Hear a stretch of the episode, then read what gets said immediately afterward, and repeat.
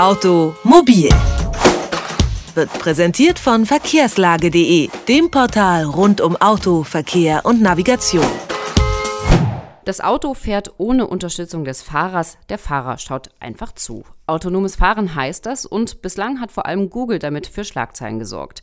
Jetzt verkündet Audi im amerikanischen Bundesstaat Nevada eine Lizenz zum Testen selbstfahrender Autos auf öffentlichen Straßen erhalten zu haben. Doch ist das selbstfahrende Auto in naher Zukunft möglich? Innerhalb der Branche wird derzeit von einem Zeitraum von zehn Jahren gesprochen. Wir fragen dazu Raul Rojas. Er ist Professor für künstliche Intelligenz an der Freien Universität in Berlin und betreut dort ebenfalls ein Projekt, das sich mit autonomem Fahren beschäftigt. Schönen guten Tag, Herr Rojas. Ja, guten Tag. Gerade hieß es auf der Consumer Electronics Show in Las Vegas von Bosch, computergesteuerte Autos könnten frühestens in zehn Jahren im Regelbetrieb auf den öffentlichen Straßen fahren. Bosch stellt Ultraschallsensoren von Einparkhilfen her. Wie ist denn der Stand derzeit, was das autonome Fahren angeht? Äh, es gibt verschiedene Projekte in der Welt, die sich mit autonomem Fahren beschäftigen. Äh, in den USA gibt es von Google ein Projekt, es gibt auch die, natürlich die Autofirmen. In Deutschland gibt es äh, vier Universitäten, die daran arbeiten. Auch die Autofirmen haben sich dafür interessiert. Aber man könnte schon sagen, dass die Zukunft nach und nach zunächst einmal durch Fahrassistenzsysteme besetzt wird. Das heißt, die werden äh, relativ schnell eingeführt. Aber vollautonomes Fahren, das wird noch äh, lange Jahre äh, brauchen. Äh, zunächst einmal in der Autobahn könnte man vielleicht in zehn Jahren das schon haben, aber in der Stadt, das braucht noch 30 bis 40 Jahre. Sie arbeiten ja auch an einem Projekt zum autonomen Fahren. Wie ist denn da der Stand? Also wo stehen Sie mit Ihrem Projekt zurzeit? Wir haben ein Auto äh, mit Sensoren ausgestattet, mit GPS, mit äh, Videokameras und mit einem Computer, der alle diese Sensoren äh, einfach äh, erfasst und, und, verarbeitet. Damit weiß äh, das Auto, wo es sich befindet in der Stadt, welche andere Autos um sich herum sich befinden. Und so können die Befehle dann an die Lenkung, an die Bremse und an den Gaspedal weitergegeben werden. Wir haben unser Auto von der TÜV prüfen lassen äh, uns wurde eine Genehmigung erteilt seit 2011, um unterwegs äh, autonom auf die Straße zu fahren. Und das tun wir schon äh, seit damals. Wir fahren auf einem Stück 40 bis 80 Kilometer in einer Kombination mit Autobahn und Stadtverkehr hier in Berlin. Das klingt ja erstmal ziemlich gut schon, aber eben haben Sie trotzdem gesagt, das ganz autonome Fahren, das ist noch ein bisschen hin. Woran hapert das denn zurzeit?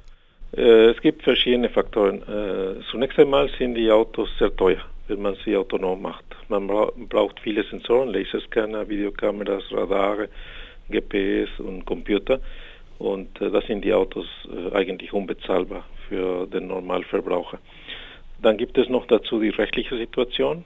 Wenn ein Unfall geschehen sollte, wer ist dann schuld? Die Autofirma, der Programmierer, der Computer, der Passagier, das sind alles ungelöste Fragen, die verarbeitet werden müssen.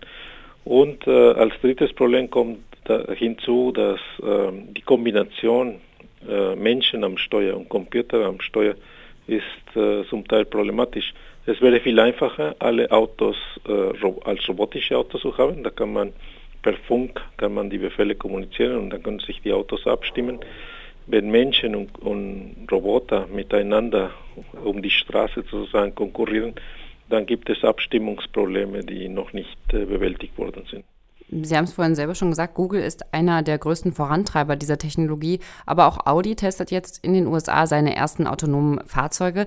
Die TU Braunschweig und die FU Berlin haben ihre eigenen Projekte. Worin unterscheiden sich denn diese verschiedenen Projekte voneinander? Ja, die Projekte sind sehr ähnlich eigentlich. Sogar die Sensoren, die benutzt werden, die sind alle äquivalent. Das heißt, alle diese Fahrzeuge benutzen Laserscanner, Videokameras, Radar und GPS-Navigation. Vielleicht der einzige Unterschied ist die konkrete Programmierung, äh, die bei jedem äh, von diesem Auto verwendet wird. Kann man denn dann nicht auch Kooperationen einfach anstreben, um vielleicht schneller voranzukommen?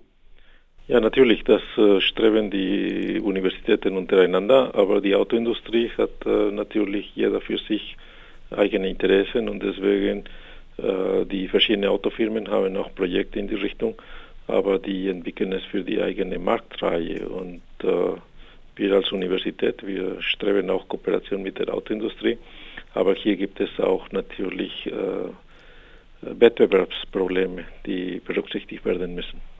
Ist denn das Ziel bei jedem dieser Fahrzeuge tatsächlich, dass der Fahrer komplett verzichtbar wird oder äh, gibt es da sozusagen eine Art, in der er sich doch noch am Verkehr beteiligt? Die Idee wäre eigentlich, dass das Auto wie ein Taxi funktioniert. Das heißt, äh, ich lasse das Auto kommen, das Auto holt mich ab, holt der Nachbar, holt noch der andere Nachbarn, bringt uns zur U-Bahn oder zur Arbeit und ich brauche mich über den Verkehr keine Gedanken zu machen. Ich kann Zeitung lesen, ich kann äh, Computer arbeiten, ich kann an etwas anderes denken, so wie ich es im Zug tue, äh, und, und so dass die Menschen entlastet werden. Und an, äh, einerseits und andererseits kann man aber die Autos teilen. Dann, dann gibt es Carsharing auf der Ebene der ganzen Stadt und man könnte eine große Stadt wie Berlin vielleicht mit einem Zehntel der Autos äh, voll bewegen, ohne Verlust von Mobilität. Das klingt auf jeden Fall sehr spannend. Was, über welchen Zeitraum reden wir denn hier? Was meinen Sie? Wann ist sowas tatsächlich realistisch umsetzbar? Ja, wie vorher gesagt, in der Stadt äh, denke ich 30 bis 40 Jahren, ähm, weil die Technologie schon da ist, die ist aber noch zu teuer.